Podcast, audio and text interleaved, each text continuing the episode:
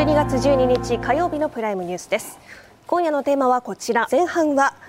大荒れ終盤国会の最新動向について。後半はガザ紛争仲介役カタールの正体です。今夜前半のゲストをご紹介します。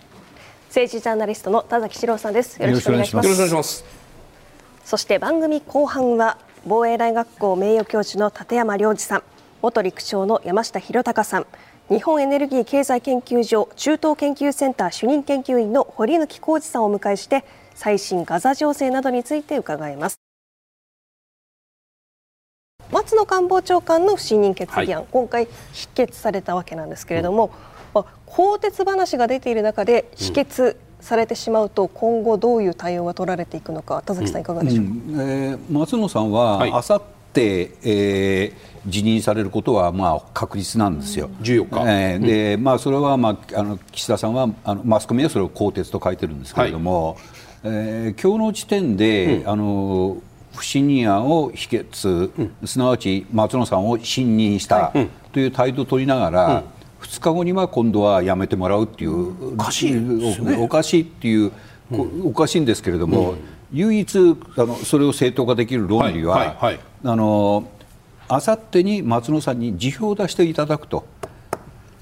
あここは信任しましたけれど松野さんが2日後に辞表を出したんでやむなく私は辞めていただくことにしましたと。今日じゃなくてあさってでやる必要はあるんですか？それは今日やりますとあの閣僚が交代するとその時点で国会がストップしてしまうんですよ、うんうんうん、でそれが慣例なんで、うん、今日辞めさせてしまうとあの、うん先ほどの旧統一教会に関する法案も成立しなくなる、うん、だから国会は国会で終わった時点で、うん、えー、翌日の14日に、はい、えー、4閣僚、うん、松野さんを含めて、をあのに辞めていただくと。いうことなんですね。公明党の山口代表なんですけども、はい、今日のその松野さんの不信任決議案をめぐる本会議の前に会見をやっておりまして、はい、そんな会見の中でこういうことをお話しされています。不信任案の否決がすで今すでに取り沙汰されているということ。これがそれされていること。これが不問に付されるということではない、うん、つまり否決したから即信任したと同じ評価をするべきではない。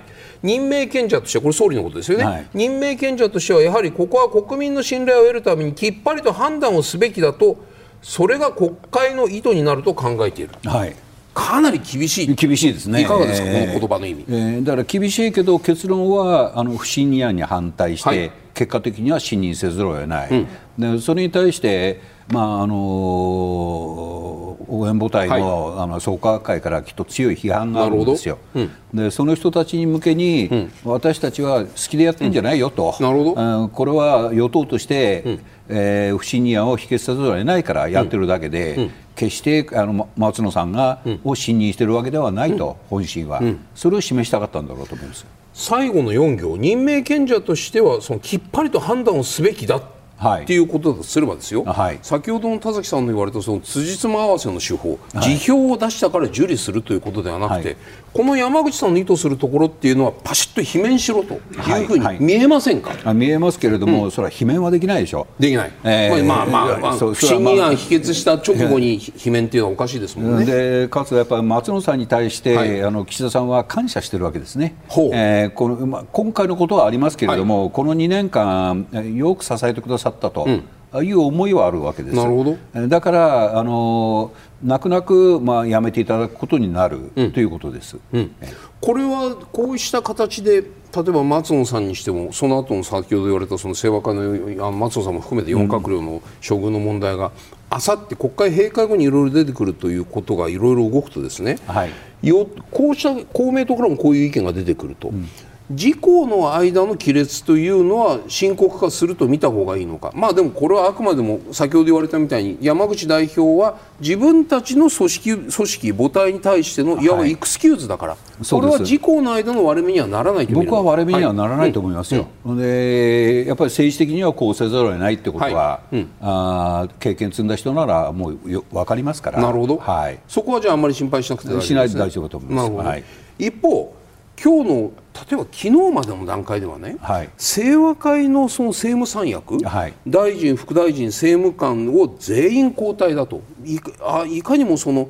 清和会のところにミシン目を入れてそこから切り離して本体は生き延びる作戦のように見えますよ、はいはい、そういう話がぴよっと出ていたら今朝になってから、まあ、一部報道からばっとその後全社に広がったんですけれども岸田派でも過少申告があったのではないか、はい、パーティーの未記載があったのではないかという話になって、じゃあ派閥のお金の問題というのは清和会だけじゃありませんよ。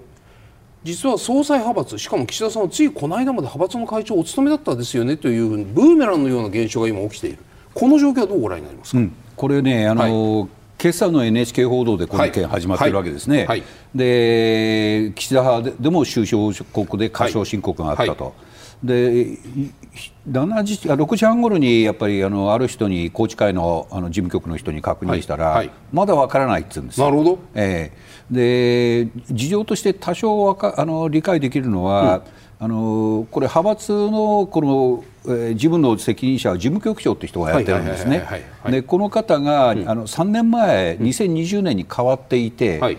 2020年以降のことはすぐ分かるんだけれども。2019年、18年、5年間だから、2018年から5年間を調べてるわけでしょ、はい。はい、2018年、19年の分については分からないんだと、なるほど。それを今、調べてると。で NHK が報道出たっていうのは、これは東京地検特捜部のリークであるに間違いないんですよね、それはね。でそうすると、地検にはすでにその宏池会のデータがいっているのに、そういうことですよね。で宏池会内で確認ができてないということなんです、うん。うん、だからそれをあの今、一生懸命作業しているということ。それは前任者18年19年まで事務局長をお務めだったその民間人の方に対しても、東京地検特捜部は当然事情任意の事情聴取をしてはい、でそこから話が漏れている漏れているそこから話が出ている、はい、ないしは証拠までその人がもう提出しているかどうか分かりませんよ、はい、ただ強制捜査まだ入ってないわけですから、はい、そうです。そういうでもいずれにしても話情報としてはそういうものを検察は手に入れているとこういうことになりますそういうことですよ。これは宏池会だけじゃなくて他の派閥はみんなそうでしょ。これはこうその例えば清和会だけを切り離してそのなんまあ、言葉悪いのかな。清和会で切り離して生き残ろうとは言いませんが清和会だけ切り離して政権の存続を図ろう。あ同じか、はい、を図ろうとするその戦略自体を崩すような今回リークだったというふうにご覧になります。はい、あのしかし、これ、中身がまだわからないんですよ。はい、で今、この希望的な観測も含めて言われているのは、うん、あのこれは収入の未記載、はい、の問題であって、キックバックとかそういうもんじゃないと、はいはい、あなんか裏金作ってたわけじゃなくて、うん、単に記入ミスですと、うん、あいうふうな可能性があるらしいんです。形式犯だったら修正すれば済む。そうそういうことです。ええ。そはい、それを、まあ、あのおそらく明日中にははっきりすると思うんですけれども。その程度のその、まあ、微罪とは申し上げませんが、はい、形式的に修正すれば済むであろうことをそれでもドンと落とす、はい、このいわゆる司法の、はい、まあ田崎さんだから聞いちゃうその司法の政治に対するものすごい圧力がね、はい、あるように僕には感じますよ、いかがですか、うん、だからやっぱりこれは本気だってことですよ、そうそう。東京地検特捜部は、うん。うん、あ。本気なことは十分わかるんですけれども、うん、ここまでやっていいのかと、あの東京地検特捜部が特定のメディアに流して、はい、で特定のメディアが流すと各社が一斉に追いかけて、もうあのそれが事実として確定していく。ですね。でまだ捜査段階にあって、うん、本人もあの知らないうちに本人の名前がバンバンバンバン出てくる、でこれがあの捜査として正しいやり方なのかという感じは僕はします。なるほど、はい、一方その15人の話いはい、15人なんですけれども、はい、この15人というのは、この閣僚、副大臣、大臣政務官、これに属しているこの安倍派の人数なんですけれども、うん、この15人全員を交代させるのか、うん、あるいは大臣政務官だけはそのまま残留させるさせるのではないかという話が飛び交っているわけなんですが、うん、まず閣僚の交代は間違いないとして、ね、どこまで交代させるのか、い、かがでしょうこれはね、あの政治の危機じゃなくて僕政治報道の危機じゃないかと思って見てるんですけども、なるほど、はい、というのはね、これは日曜日に岸田さんが、あの午後萩生田政調会長と会って、夕方森山総務会長と会って。で最後、茂木幹事長、はい、さらに木原幹事長代理と、うん、4人と会うわけですね。はい、で萩生田さんに対して岸田さんは、閣僚4人を交代させたいと、うん、あいうことを言って副大臣政務官の話はしてないんですよ。はい、で森山さんに会ったあたりから、うん、あのー、この副大臣政務官も変えるんだというので、はい。はい、えー、誰が漏らしたかは分かりませんけれども、うん、あその森山さん以降は入あった3人の誰かが漏らして、はいうんそれに朝日新聞と毎日新聞は乗っかったんです。なるほど。だから15人交代、えー、全員変えるんだということで、うん、これは一安倍を一掃するんだという報道が、うん。うん、あのその会社においては行われたんですね。はい。で一方、読売と NHK は慎重に閣僚4人を変えるんですと、はい、副大臣政務官については、今、調整中ですって話なんです、はい、で僕が取材したんでは、あの閣僚4人は、はい、あの明後日、まあ、変えることになると、はい、副大臣政務官については、うん、あの心当たりある方は辞表を出してくださいと。そういう問いかけになりそうですか？はい、なるほど。で、はい、そうすると、うん、あの副大臣はあのほぼキックバック受けてるんですよね。うん、金額の高はあっても。はい、一方あの政務官の6人のうち5人は衆議院の当選1回の方なんです。ああつまりと、はい、あの2年前に衆院に当選したばっかりで、はいはい、キックバックは多分受けてない、うん、受けていてもほんの少額、うん、この人たちまであの首切るのって話になって、うん、えー、今の段階では、あの閣僚と副大臣、はい、えー、5人が交代して、政務官は交代しないという可能性が一番高いと思います。なるほど、ね、でだからねあの、あえて正常報道の危機と申し上げるのは、あの3人のうち誰かが言ったにしても、うん、もうちょっと裏取れば、うん。あの岸田総理が言われたのは閣僚4人のことなんだと、なるほど。副大臣、政務官については聞かれたからそれも考えなきゃいけないですかね、うん、って言った程度の話が、うん、副大臣、政務官も一緒に変えるって話で盛られちゃったんですよ、はいはい、でそれで報道がばーっと走ったんですけれども。うんあの書いてる者はもっと取材すれば、うん、あの一層ではないっていうことは分かったんじゃないかと思うんですよ。なるほどね。それは僕一人で取材してても分かるんだから。うんそれはあのそれぞれの政治部が上げてやってれば分かるはずなんです。うん、なるほどね、えー、そこはもう少しなんだろう慎重な裏付けを裏取りをした上で辞任はするべきだということですね。党でそれを聞いたら、はい、官邸で、まあ、総理は無理にしても、総理側近の人に聞けば、総理は本当にそう言ったかどうか、あの分かるはずなんですよ。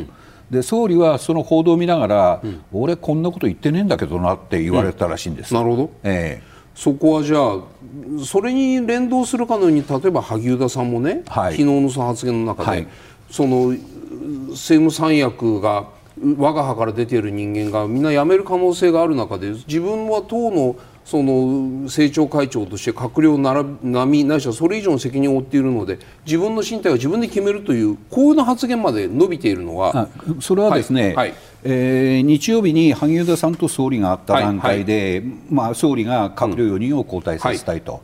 うん、それに対して萩生田さんは、うん、その閣僚4人交代させるんだったら私だって、うんあのこの職にとどまるわけにいきませんと、まあまあね、言って、それに対して総理は、うん、いやいや、政調会長においては、これからあの予算案の編成作業が、それありますよね。で、はい、中でもね、まあ、診療報酬の改定がものすごいこれ、大問題になるんですよ、今週から来週にかけて、で、それをまとめるのは政調会長なんです、うん。はい、で政調会長がここで辞めると、うん、それはもう予算案ができなくなる可能性すらある。で安倍あの岸田さんの方は、うん、あのいやいや、そうやらずとどまってほしいと言って、うん、えー、その後に進退は自分は自分で決めますということなんです。あれは一連のことが、うん、あの終わったならば、はい、一連のこととは予算案の編成作業とかね、終わったならば、そこで、あの自分は自ら身を引きますと、あいうことなんですよ。なるほど、ええ、一方その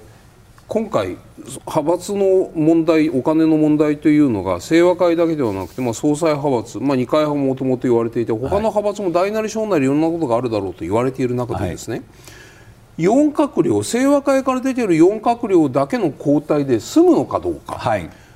ここは例えばこれから他の派閥本格的な捜査が始まるのこれからじゃないですか、はい、やってみた結果じゃあ清和会並みのキックバックは他の派閥ではなかった。ならいいですけれども、はい、出てこないとも限らない。とい。う時にまず清和会4閣僚だけを先に交代だ、しかもこれ多分内閣改造と言わずに交代と言い張りますよね、ね、そうです、そうするとじゃあ他の派閥でも同じような金額のしか出てきた時に2位とか3とかって追加で交代していく。これも小出しの交代をしていくんですか？いやね、それはね、はい、あの他の派閥は、はい、あの安倍派のようなことはあのはあんまりやってないと。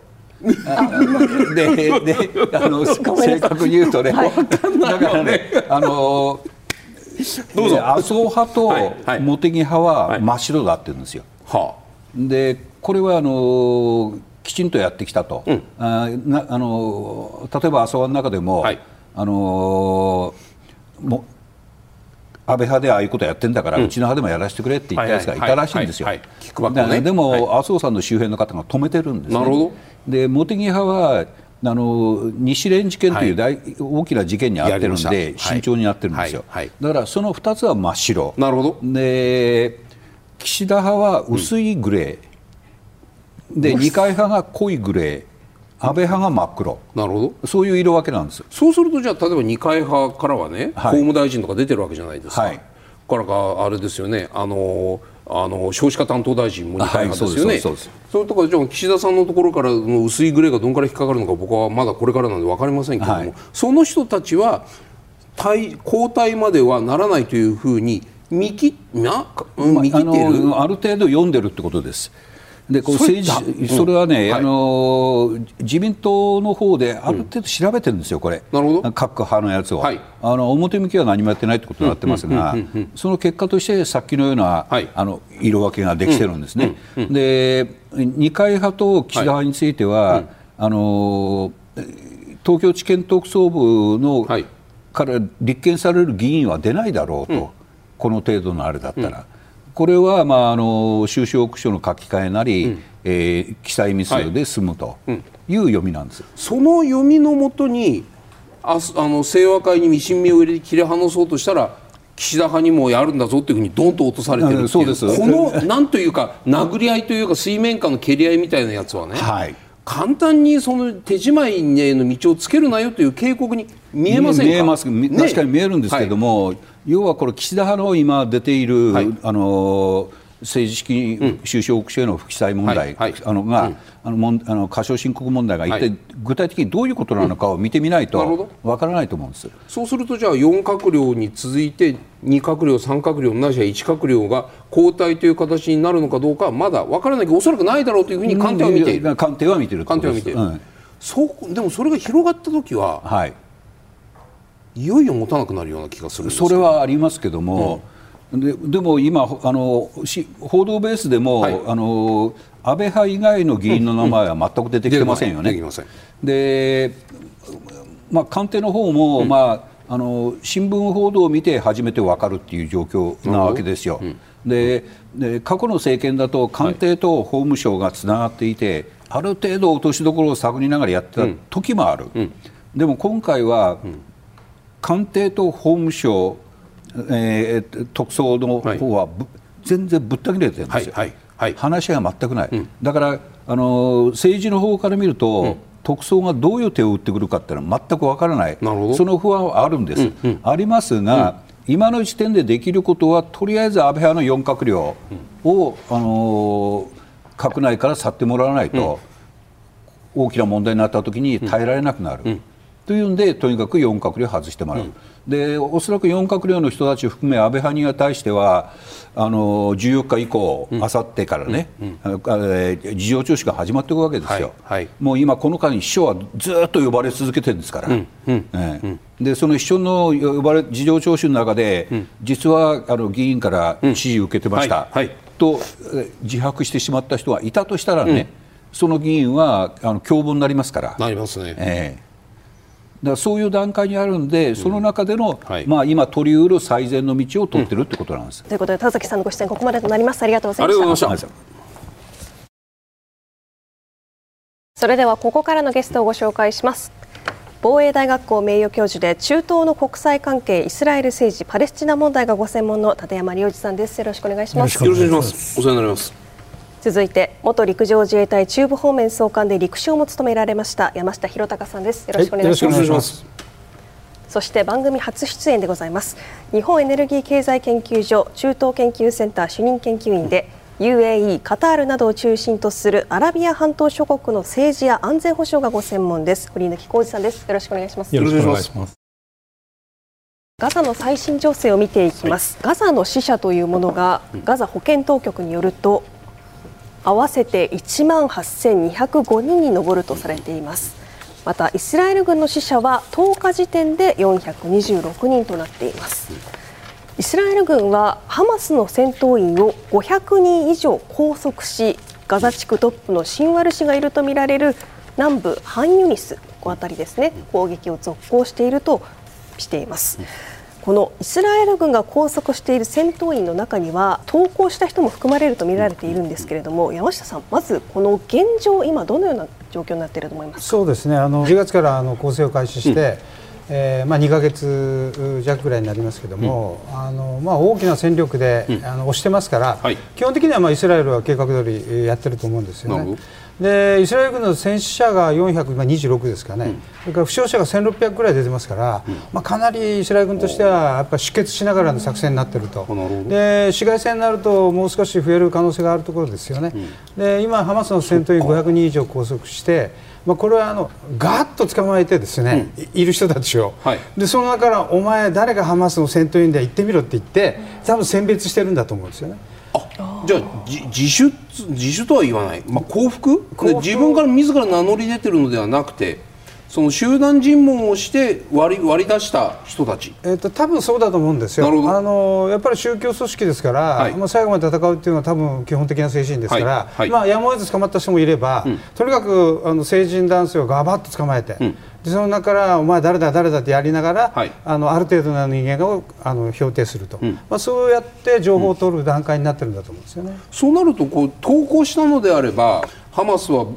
あの押されてね士気が低下している戦闘意欲が落ちてるんじゃないかという話にもなりがちなんですけど今の話聞いてるとそうじゃなくて。それはね、分からないですけども、はい、あの今のあの反町さんがおっしゃったのは、それはイスラエル側の情報ですから、それはあの情報戦をやってるわけですから、はいはいはい、まあ、ハマスはハマスでやってますから、実際はやっぱり現場の疾患じゃないと分かりませんけれども、うんうんうん、あの事実としては、はい、まあ、500人を拘束して、うん、中にハマスの戦闘員がいたと、うん、それから情報を聞き出していると、うん、これも事実ですよ。その聞き出す情報っていうのは、かなりこうなんていうか、実際役立つ、人質をどこにかくまっているのかとか、どこに本当の司令部があるのかなんていうところまで取れるものかどうか、まあ、グレードによりますとね、はい、あのはい、まあ、指揮官クラスを捕まえてるんだったらある程度取れるし、はいうんうん、でまたの戦闘員だったらまあほとんど取れないというのがありますから、うん、まあ、どの程度の人が取れたのかっていうのと、うんうん、あとはまあ情報をどうやって聞き出すかということですね、まあ、私がイスラエル軍の情報部長であれば、まあ、あらゆる手段を使って、まあ、泥棒を吐かせるということですよね。それを今やってるんだと思います。立山さん、この状況どうご覧ご覧になってますか？まあ、あのイスラエルとしては相当に頑張ってこの、うん、えーハマスを殲滅したい、はいうん、あるいはもう相当程度の打撃を与えたいと思っていると思うんですね、それはい。くつかのその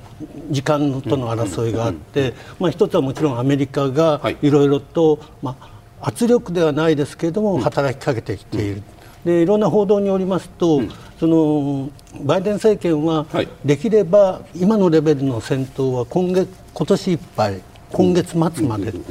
というふうに考えているけれども、はい、まあ、イスラエルはそうではなくて、少なくとも今のレベルの戦闘は1月末までとい。うふうに、まあ、イスラアメリカに対して伝えているという話がありますね。それからもう一つはやはりえまあ、若干動員は解除し始めているようですけれども、はいはい、でもイスラエル経済、社会に対する負担というのは非常に大きいという問題がありますね、うん、それからもう一つ、今のレベルでずっとしていって、本当に人質が解放できるのかという問題があります。はい、今140人ぐらいまだ、ハマスの手にあるいは他の組織の手にあるだろうと言われていて、もしこのレベルの戦闘をずっと続けていったら人質がえー、なくなってしまうかもしれないわけです、そうすると何らかの形で人質を、えー、解放させるにはハマスとまたカタールを通じたような間接交渉も必要になってくるかもしれない。まあ、今そういう状況の中で、そのまあ、空爆あるいは地上戦が進んでいるという段階だと思います。先ほど話にもありました人質解放交渉について伺っていくんですが、この交渉する上でキーとなっているのがカタールの存在なんです。というのもカタールがこのガザ紛争の仲介役を担っているんですが、これまでにカタールなどの仲介によって解放された人質の数というのは、1日時点でイスラエル人と外国籍の人合わせて105人、うん、これはカタールやエジプトなどの仲介によって実現しました、はい、まだ137人がハマスによってガザに捕らえられている状況です、うん、この人質交渉に主体的に関わっているカタールとはどんな国なのか見ていきます。こちら。カタールはペルシャ湾に突き出ているこの半島部分が国土です、うん。人口はおよそ300万人。首都ドーハということでサッカーでも有名ですけれども、うん、この首都海岸沿いにある町なんです、うん、そして現地はタミム首長、外交方針としては全方位外交と日本の外務省のホームページに載っている、うん、ちなみにこの全方位外交というのは他にもインドやベトナムなども挙げられています、軍事力を見てみると兵力1万6500人です、陸が圧倒的に多くて1万2000人。そして海軍が2500人。空軍が2000人ということです。そして徴兵制を取っている国ということなんですがまずこの外交方針。全方位外交というのは具体的にどんな外交なのか堀貫さんいかがでしょうか？うん。はい、えーと、カタールはですね、はい、あの今おっしゃったように非常に小さい国です、はい、えーと、周りにはサウジアラビアですとかイラン、イラクといった大国に囲まれていて、うん、いかにこの小さい国がの、うん、あ生き延びていくのか、うん、これをあの外交方針の、まあ、ポイントとして考えています、まあ、ですのでいろいろな国ですねいろいろな国ですとか国際機関あとは中にはですね、まあ、テロ組織と一般的に呼ばれているような、はい、あの人たちとも、えー、関係を築くということによって、はい。うん、えー、ネットワークを広めらせてですね、うん、自分たちの外交的なリスク安全保障上のリスクを減らしていこうというふうに考えています、うん、それはあれですか？ななんて言ったらいいんですかね？全方位外交という名目でいろんな国とのネットワークを作ることで、まあ、300万人人口300万軍隊1万6500しかいない国が攻め込まれたり攻撃を受けたりしないようにそういう身の守り方を知恵として作っているこういう理解でいいんですか？そうですね。そういうような、はい、あの要素も一つあります、うん、あともう一つはですね、はい、何かトラブルがあったときに、はい、カタール自身が仲介者外交的な仲介者として、はい、えー、まあ、名乗りを上げることによって、うん、国際的な信頼を得るですとか、うん、問題解決を通じてカタールの外交的な影響力を発揮するそういうような、あ機会、えー、外交的なカードとしてですね、うん、えー、いろんな関係を使っています。そうするとじゃあそのもう僕ら僕らが僕なんかがカタールっていうと天然ガスを大量に輸出してね中部電力のお得意様みたいなこんな話をこう、ね、長期の契約を結んだとかこういう話は聞くんですけれどもじゃあこの国が生き残るために今みたいな話だけで済むのか。例えばじゃあ他の国ともうん軍事同盟を結ぶお互い攻撃されたら守ろうねっていうそういう軍事同盟をいろんな国と結んでハブのようなそう状態にはなってるんですか？なってないんですか？えーと、アメリカとはですね、はい、非常に強い同盟関係を持っておりまして。あそうなんですか、はい、アメリカと？はい。アメリカにはあのカタールにはですね、はい、えーと、大きなアメリカ軍の基地が、ございます、でもじゃあそれもそれも日米安保みたいにね総務か変務かって話になるじゃないですか、はい、じゃあアメリカが例えば北朝鮮からミサイルを受けて攻撃を受けたらカタールは北朝鮮を攻撃する約束？総務性を持ってるんですか？それともカタールは一方的にアメリカに守ってもらうだけとか？これはどうなってるんですか、えっとまあ、現実的には守ってもらうだけというようなあそういう形になるというふうに理解しています。なるほどね。でそれをでもアメリカがカタールに対しては認めるぐらい、まあ、地政学的にも、まあ、資源外交的にもこの国を守ってあげることがアメリカにとって利益がある国である。こういう理解でいいですか？はい。あの、はい、アメリカ軍の、うん、まあ、中東におけるその最前線という、はい、そういう役割です、うん、ですので例えばイランですとか、はい、イラクあとアフガニスタンでのその戦争に際しても、うん、カタールがまあ最前線あの中央のあの、まあ、司令の,、あの役割を果たしてきました、でやはりアメリカがですね中東でこういったその軍事行動を展開するにあたって、カタールの基地というものはもう不可欠です。いろんな外交をしていると、うん、それぞれのこう国益で矛盾するところは出てこないのかなっていうのが少し不安、うん、勝手に心配してるんですけれども、はい、はい、あそういった点はあります。例えばあの自分たちの仲がいい国と、はい、その相手が仲が悪い国っていうのは必ずしもですね一致したり一致しなかったりします、えーと、例えばですねあのカタールはアメリカとも非常に、えー、強い関係を持っています、同時にイランともあの非常に強い関係を持っています。大丈夫なんですか、はい、大丈夫なんですか、まあ、そういう中で あのやはりですねあの、イランからしたら、カタールにですねいろいろな問題を仲介してもらいたいというですね、そういう期待もしていますし、アメリカもイランと直接交渉することはできないのが現状ですので、まあ、カタールをですね仲介者として自分たちのそのメッセージを伝達したりあの落としどころを探るっていうことをずっとやってきました。善意の仲介者になりうる国として他の多くの国から敵対関係を含めて多くの国から便利がられている国？そうですね。重宝がられているというか、はい、叩くには惜しいみたいなそういうイメージに聞こえます。はい、あのおっしゃる通りだと思います。あの敵に回すとですね、うん、まあいろいろ面倒なところもあります。はい、実際ですね、えー、カタールは2017年にい。ろいろな周辺国とのトラブルを抱えました。はい、あのサウジアラビアですとか、はい、UAE から断交されたんですね。その時の理由が、例えばそのイランとの関係を持っているですとか、あのまあテロ組織と呼ばれている、まあ組織を支援している。うんうん、それはまあ周辺国からすると、地域の秩序を乱すことであるというふうに考えてています、でそういうふうに圧力をかけてきたんですが、結局誰が助けてくれたかというと、アメリカなんですね。当時のトランプ政権がやはりそのカタールのですね、地政学的な重要性であったり、その中東の安定化というものを考えたときに、あのこういった湾岸諸国がですね、まあ、仲違いをしているよりは、あのやはりですね団結してもらわないと困るというふうな形で、アメリカトランプ政権が、まあ、最終的に出てきたということがあります。これはやはり、あのこれまでですねカタールが培ってきたアメリカとの関係あとはまあ国際社会との関係によって助けられたというそういう事例だというふうに思います。仲介した事例、まあ、たくさんあるんでしょうけれどもあえて我々が求めてこの3つを今用意したんですけれどもね。堀内さんねこの今日今年の9月にカタールが仲介した例としてはイラン核合意の再建に向けた暫定案を提示しました。とか、はい、まあ、2020年にはアメリカとタリバンがアフガン和平合意に署名する。この時もカタールがなんていうの仲介って言っていいんですか？仲立ちをしました。と、2018年にはシリア北部で武装勢力に拘束されていた日本人男性の救出に向けても仲介の労を取りましたと。いろんな国に対していろんな形でまあ言葉悪いけども恩を売るということをずっとやってきている、はい、これは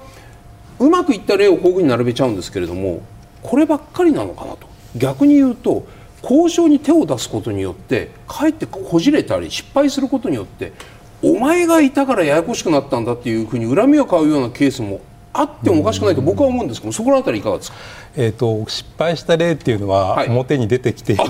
ので、はい、ちょっと私自身もあの 把握はしておりませんが、はいはい、あのただやっぱりいろいろな形で恨みというものは、あの、うん、少なからず買っています、うんうん、例えばあのそのタリバンですね、あの他の国からしたら、やはりその、まあえーと、抑圧する、あの政権であって、ね、あのまあ、女性とか子供とかいろんな人たちの人権をですね侵害している組織である、でそういう国とそういう組織織とですね、カタールが付き合っていいのかっていうような問い方もされるんですが、はい、カタールとしてはやはりそこでですね、あのタリバンとの関係を切ってしまうことによって、あのよりですねアフガニスタンの国内の状況が悪化するということを、まあ、懸念していますし、一方でやはりそのえー、タリバンとですね窓口を自分たちが持っていることによって、うん、あの国際的にですねその交渉の中心役、うん、仲介役であって中心役になる、うん、それによって、まあ、自分たちのですね、はい、あのまあえー、国際的な信頼度が高まるということをですね、はい。はい、あの非常にあの自分、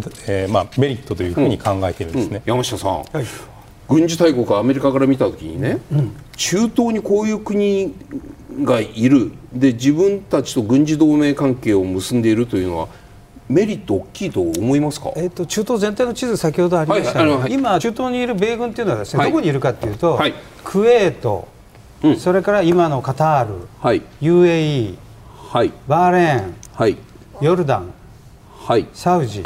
はい。えー、イラク、はい、トルコ、はい、一部シリア、はい。でここに展開してるわけですよ、はい、総勢が約4万7千名って言われてまして一番多いのが、まあ、クウェートが1万3千人、はい、これはあの、えーと、アメリカの中央軍の中の中央陸軍の前方司令部がクウェートにあって陸軍部隊が多くいると、はい、2番目がカタールでここには中央軍の前方指揮所と、はい。中央空軍の司令部が置かれてるんですね、はい、そしてあの宇宙航空作戦センターっていうのがあって、はあ、この地図を見ていただくとこの中近東地区の航空作戦のセンターになってるわけですね、はい、だから地理的にもちょうど中央にいるし、はい、そしてコントロールしやすいと、うん、でアフガニスタン作戦の時は、中央軍司令部が米国本土だったので、遠すぎますから、このカタールに前方司令部を置いて、まあ、そのまま残ってるわけですけども、このさこの地域で作戦するときには非常に要になると、うん、で弁がいい、はい、それからもう一つ平時の場合は、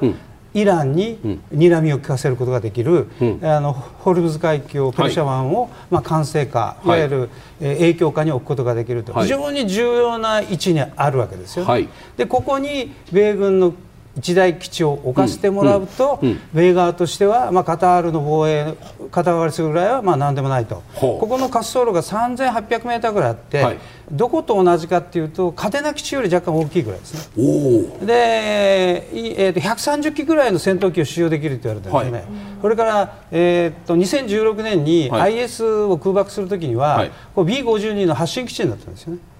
それだけのこの兵隊施設が展開してますから、非常にアメリカとしては、まあ、要の基地であるということになります。それだけ揃っているとやっぱり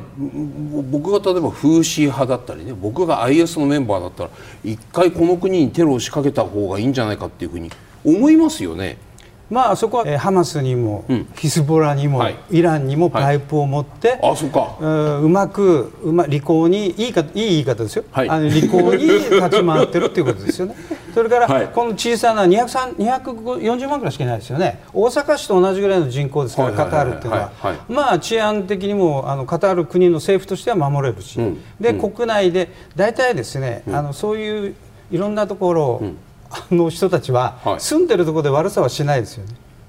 だからこうカタールの中で別にテロ活動する必要はないんですよ。出かけて出かけて行って帰ってきてゆっくり休むっていうですね。まあ日本国内にもそういう方々がいますけど、はいはい、あの住んでるところではあんまりやらないですからね。イスラエルから見ると、うん、この先ほどハマスとの関係値もある、このカタールという国はどのように見えているんですか？あのーイスラエルとカタールは、はい、あの正式な国交外交関係はないんですね。あそうなんですか、えー、あのアラブ諸国の中で外交関係を持っているのはまだ数カ国ですから、はいはい、あのサウジアラビアはもちろんないし、カタールもないわけです。うんうん、でも他方で、そのカタールとイスラエルはさまざまなチャンネルを持っているんです。うん、その一番最たるチャンネルが、ガザに対するカタールの支援を行っていてカタールがガザに対しての支援を行っていてその支援はあのイスラエルがカタールに出してくださいというような働きかけをして行っているそれがもう十何年かやってる状態ですね。ガザに対する支援ってつまりハマスを応援してるってことですか、ええ、あのはハマスを応援してるんじゃなくてガザの住民を応援してる結果的にだってハマスを支援することになりますよね。結果的にはなりますけれどもそれをイスラエルがカタールに頼んでいるんですか？頼んでいます。ネタニヤフ首相が2020年2月に、イスラエルのモサド長官コーエン氏とイスラエル軍南部司令官ハリビ氏をカタールに派遣してハマスに資金提供継続をここれ懇願本当に頼んだ頭下げて頼んだと。懇願という言葉でいいかどうかわからないけど、ねはい、まああの、はい、依頼したか、はい、まあお願いをしたという、このハレビっていう人は、今は散歩総長ですよね。はい、えー、まあこれはあの2022年、うん、2020年にハーレツ新聞が報道したものですけれども、うん、そのネタニヤフ首相としては、はいはい、当時ネタニヤフ首相としては、はい、そのガザにの住民がもっと急防すれば、うん、その暴発してしまうかもしれない、うん、爆発してしまうかもしれない、そうするとそれはハマスを、うん、がそれを受けてイスラエル攻撃をしてくる可能性が高い、だからできるだけ暴発しないようにガザ住民の窮状を少しでも和らげる。全部和らげるんじゃないですか。少しでも和らげる、そのためにはでもイスラエルは自分のお金を払いたくないのでカタールにお金を払わせる。という外交ですね。で実際にカタールは、はい、えー、はっきりした年は分からないんですけどもおそらく2012年頃から、はい、えー、ガザにお金を、うん、あの住民への支援という形でお金を出してきているんですね。はい、それで、えー、それは例えばあのイスラエルとの、えー、紛争で亡くなった、はい、えー、未亡人へのお金とか、うん、あるいは困窮している人へのお金とか、うん、さらには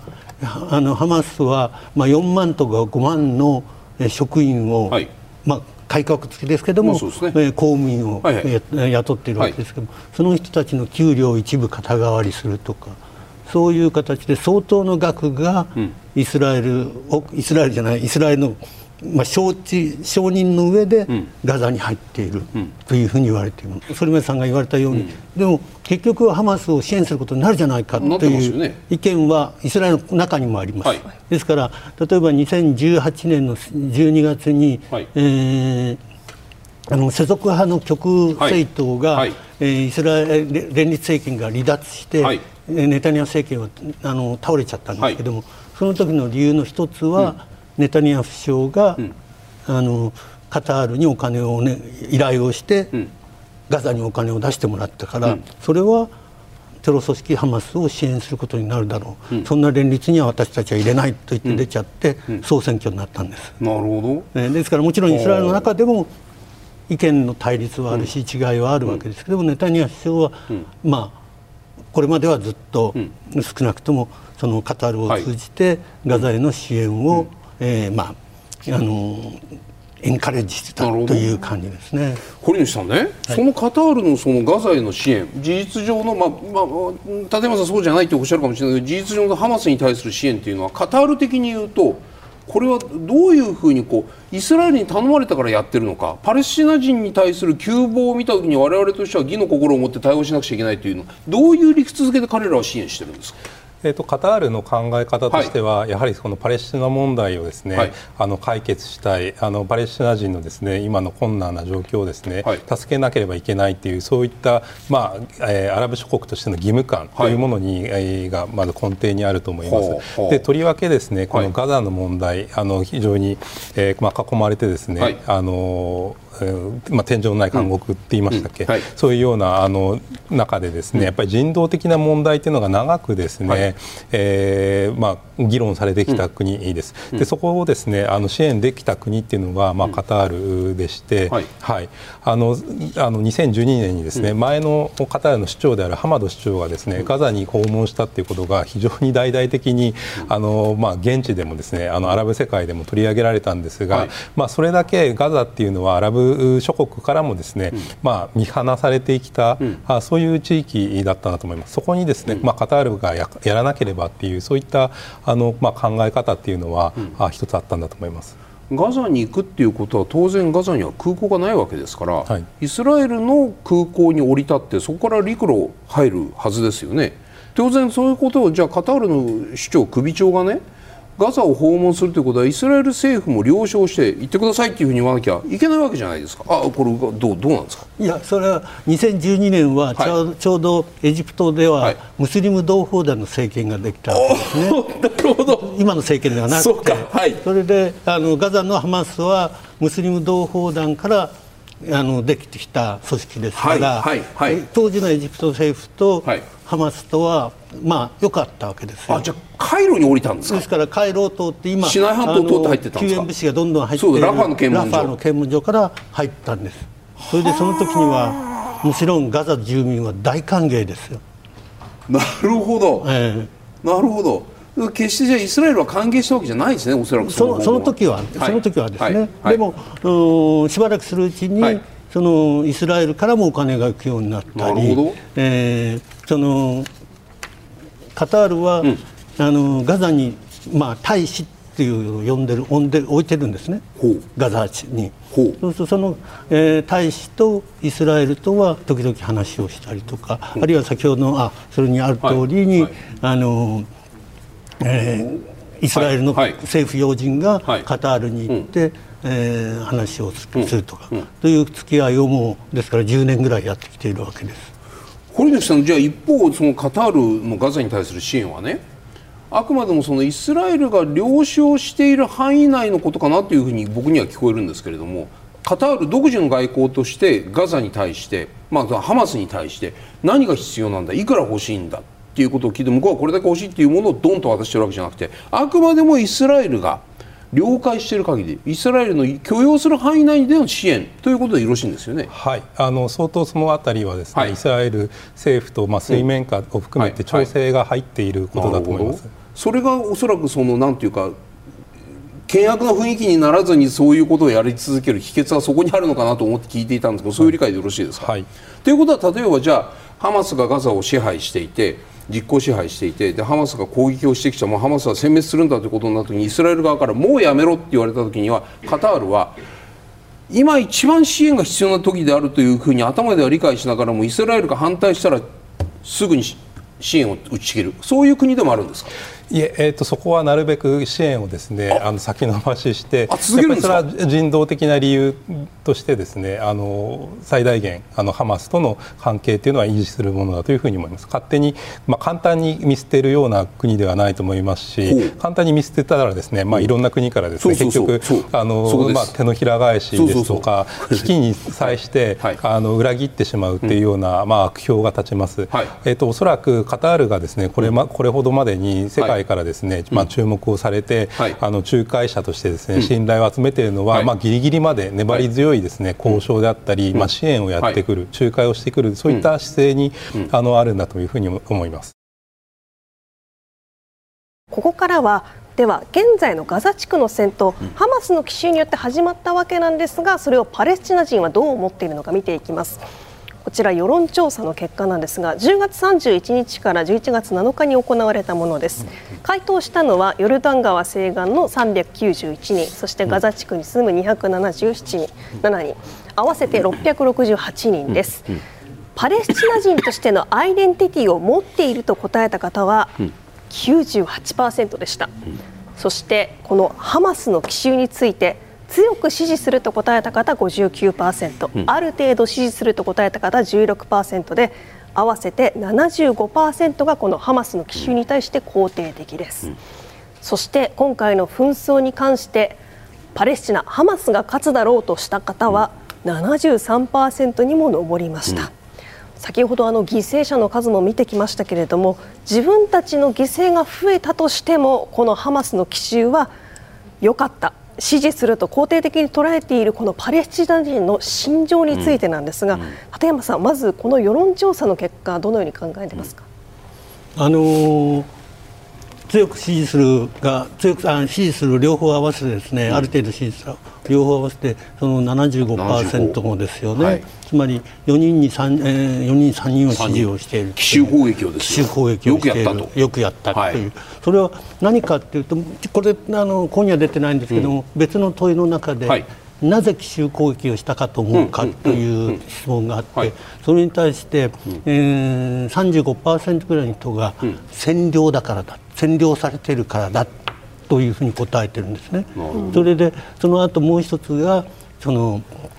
えー、入植活動がある。あるいはその封鎖があるというふうな順番になってるんですよ。ですから、そのパレスチナ人たちは自分たちの状況っていうのを決して幸せな状況だとは全く思っていない、それを打ち破ることを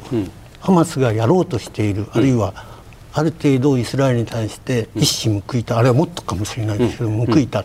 ということですからですから、そのパレスチナ人としてのアイデンティティを98%の人が持っていて、それを自分たちの精神的なバックグラウンドとしてハマスを支持している人が多い。ということがこれでは言えると思うんですね。たとえ10倍返しをされたとしてもそれも受け入れられる心情というのはいかがですか、100倍返しでもいいと思うんですね。いいんですか、うん、どれだけ死者が出ようとも一矢報いれば皆の留飲が下がるから75%の人々は奇襲攻撃を良しとするんですか？それはそのさそのパレスチナ人がパレスチナが勝つだろうという73%の人が思っている。そうそうそこ。これこれもあの時間の経緯の問題だと思うんですね。そのなぜならばイスラエルというのは普通の国です。普通の国という点ですけども、主権国家です、はいはいはい、パレスチナ側の方は国ではなくて、うん、まあ、ハマスの場合だったら武装非国家主体というような形 NGO のような形になるわけですね。はい。はい、それであの2週間ぐらい前ですかキッシンジャー、えー、元国務長官が亡くなりましたけれども、うんはいはい、ベトナム戦争であの人が非常に面白いことを、えー、言っているんですけれども、そのゲリラは戦争に負けなければ勝ち。だけど国は主権国家は戦争に勝たなければ負け、と言ってるんですね。これはどういう意味かというとゲリラは10年でも20年でも戦い続くことができる、うん。そそのうちに勝機が出てくる、うん、だけど普通の国特に民主主義国家は、うん、例えばアメリカの場合でもイスラエルの場合でも4年に1回選挙が来るわけです、はいはい、そうすると5年も6年もやってたらその間に選挙が来て政権が負けてしまうかもしれない、うん、だから戦争を早く終えなければいけない、だから時間の枠が違うっていうんです。えごめんなさい。そうそうこのこのパレスチナ人、うん、668人のパレスチナ人のね73%の人たちは今立山さんが言ったみたいなその上の大法則の上にのっとって負けなければ勝ちなんだから勝ちだ勝つだろうっていうふうに思ってるってことですか？普通世論調査で勝つだろうって言われたら軍事力によってイスラエル軍を撃破して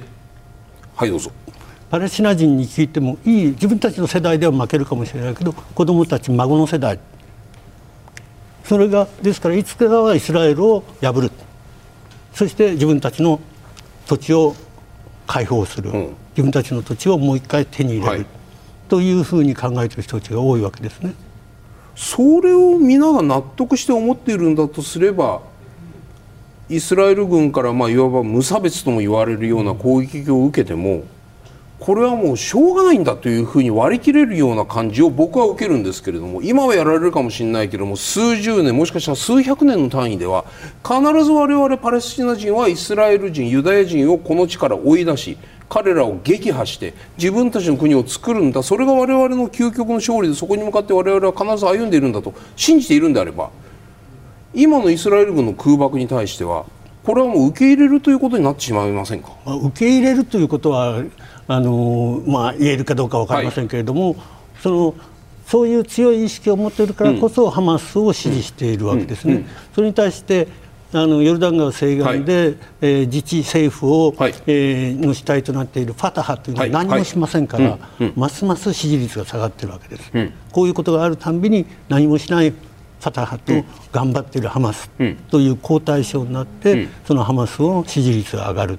という状況があ続いているわけです。ですから、あのその、うん、えー、たくさんの人を殺せば、うん、いずれ、えー、そのパレスチナ人、うん、特にガザ地区のパレスチナ人は、ハマスから離反するであろうというふうに、イスラエルはずっと考えてきているわけです。はい、でも事実はそうではなくて、ハマスは、えー、まあ上下はあるにせよ、一定の支持率をパレスチナ人から受けているし特に戦争があれば、うん、支持率を受けるわけです、うん、それは占領する側と占領される側の意識の決定的な違いだと思うんですね。これだとするとですよ立山さんね。その占領する側とされる側のその意識の違いがここにあるんだとすればもうまさにそのウエストバンクにおいてもハマスの人気が上がっている。で結果的にそのハマスの人気が上がることによって何がもたらされるのかというとイスラエルからのさらなる武力行使を呼び込むかもしれない。そこがそこが分かれば戦いは沈静化するだろうというこれイスラエル側の論理じゃないですか。でもその論理というものは花から受け入れないで最後に勝つのは我々なんだと。だから黙っているのはダメなんだと。たとえ今徹底的にやられようともハマスの論理というものを我々は支持するという人たちがもしも多いのであればこの戦いは終わらないいつまでたっても反抗は続くしその犯行で根絶しにされて殲滅されようともその人たちの思いを継ぐ人たちが必ずまたその人たちが戦うというねこれイスラエルの論理は勝ってるようで破綻するというこの話がそれがもう例えば数百年かかるかもしれない。でも怨念が続くことだけしか明らかにならないような気がするんですけどいかがですか？私はそう思いますよ。いやじゃあそれは結論があまりにも悲惨なんで、いやでもそのイスラエルは何何あのそれでもパレスチナ人の半分以上に受け入れ可能な二国家解決案というのがあったわけですね。それでイスラエルとそれからヨルダン川西岸とガザ地区の占領地にパレスチナ国家を作って、はい、ちっちゃいけれどもパレスチナ国家を作って、うん、この 2, 2カ国が、うん、えー、共存していきましょうというのは、オスロ合意30年前のオスロ合意の根幹にあったわけです。はい、ししかしイスラエルはそれを実現しないで、むしろ入植活動をどんどんどんどん推進して、オスロ合意の基盤を掘り崩す活動をしてきたわけです、その結果、今どうなっているかというと、イスラエルが占領地を含めて支配している地域は、一国家二民族状態になってるんですね、はいはい、つまり国、支配している国は一つだけれども、そのイスラエルユダヤ人が700数十万いて、占領地を含めてパレスチナ人が700数十万いる、ほぼ同数なわけです。そうするとイスラエルはユダヤ人国家と言っていますけれども、実態は多民族国家というか二民族国家であるわけです、はい、そうするとイスラエルはこれからも未来永劫もし続くとすれば、パレスチナ人を支配していかなければいけない。そうですよね、えそしてパレスチナ人そうすると、うん、イスラエルは占領する側でいつまでも、ね、パレスチナ人は占領される側、うん。うん、この状態が続くわけですね。山下さんね、はい、軍事力の行使の仕方？使い方？が問われているような気がだんだん僕はしてくるんですけれどもどうお感じになりますか？あの、まあ、軍事作戦っていうのは、はい、政治の目標を達成するための手段ですから。なるほど。だから政治目標がしっかりしていれば、はい、軍事作戦はまあ途中でやめてもいいわけですよ、外交に変えればですね、え例えばこの占領、今のガザのことを見てたら、はい政治目標がハマスの殲滅かなんかですよね、はい、これは軍事作戦ですよね。なるほど。だからガザイスラエルの平和的な存続っていうのを立ててれば、うん。うん、別に戦争でも外交でもいいわけですよ手段がね、はい。はい、今はちょっとあの奇襲攻撃って逆上してますから、まあ、それを冷静に考えてもらってですね、じゃあこれからイスラエルが今後ずっと平和に生きていくためには、やはり政治目的を変えて共存という形にしてそれを達成するような軍事作戦に変えていけばいいと思うんですよね。達成するような軍事作戦っていうと要するにじゃあ武力侵攻しないとかそういう治安維持に、はいはい、そうですね。治安維持に特化していくと、うん、そしてガザ地区と西岸地区はもうお任せすると。うんそして徐々にまあ独立をさせていくと、うん。うん、まあ、これが政治目標だったら、軍事作戦としては徐々に引いていくということですよね、だからそういう形に本当はしないといけないですよ今政治目的と軍事目的が一緒になってますからね、うん、そこはちょっと切り分けた方がいい。堀之さんどこらになりますか、まあ、出口がないというような状況に関して、はいまあ、あのカタールを含むですね、うん、湾岸諸国は、うん、あのやはりもうもう一度停戦をしなければならないというふうに強く主張しています、うん、あの先日 UAE がですね国国連安保理で、はい、あのまあ、停戦に向けた決議を出しております、はい、ただアメリカがですね拒否権を使って、はい、まあ、潰れてしまったんですが、そういった中でアメリカに対する不信感でしたり、あの非常に失望がですね、今アラブ世界に広がっています、まあ、こういった状況ですね、あのますますあの状況が悪化する方向に今なっていますので、これをですね今止めなければいけないというのが、あのまあ、あらゆるですね、まあ、力、プレッシャーをかけて止めなければいけないというふうに思っています、ただ、その場合は停戦といってもいわゆる本当に停戦する打ち方やめだけではまた再開すればこうなっちゃうわけですよ。はい。そうならないためのその知恵ある停戦になるプロセスっていうのはまだ全く見えないですよね。そうですねそこの部分っていう時にカタールの出番になるのかどうかなんですよ。えーと、そこまでは積極的に深くは関与できる国ではない。あのもちろんイスラエルとパレスチナ双方のうん、あのえー、要請があある限りにおいては仲介役として担うことができると思います、はい。はい、もしお互いがですね、はい、それを求めないのであればカタールはそういう役割はしないです。ただ今回のまあ経緯もありますし、カタール自身ですねやはりパレスチナ問題の解決っていうのを非常に強いです外交方針の一つに掲げておりますので、えー、積極的な役割をですね果たしていくように、えー、考えています。今夜は人質解放交渉を再開させるためにというテーマでご提言をいただきます。うん、では立山さんお願いします。これは私はちょっと違うことを書いてしまったんですけれども、うんうん、そのまあ一番ガザに入っていったことが何回もある人間として、はい、あそこの冬は厳しいんですよ。うん寒いんですよ、うん、それは雨も降るんですよ、うん、この近冬が近づくと、うん、あのテントの中で暮らしている人々、あるいはテントもない中で暮らしている人々をなんとか救済しなければいけない、まあ、その一つとしては人質解放っていうのは、はいはい、まあ、人道的なえー、戦闘休止につながるかもしれないです。はい、山下さんお願いします。はい、えー、っと支援中断ですね、うん、あのアメリカ側は緊急援助として例えば戦車の砲弾1万4000発って言ってましたけど、はい、これを1両140発ずつ配ったとすると、うん、100台の3個大隊分なんですよね、はい、よっぽど苦しいってことですから、うん、もう支援しないよって言えばイスラエル軍も中断せざるを得ない。で交渉に入る。はい、堀根さんお願いします。はい、えーと、圧力です、えー、停戦に向けた圧力をですね、えー、イスラエル、そしてハマース双方にかけ続けなければいけない、はい、で特にイスラエルに対して影響力を持つアメリカに対して国際社会がどういうふうに圧力をかけていくか、このあたりがポイントだと思います。はい、はい、江さんどうもありがとうございました。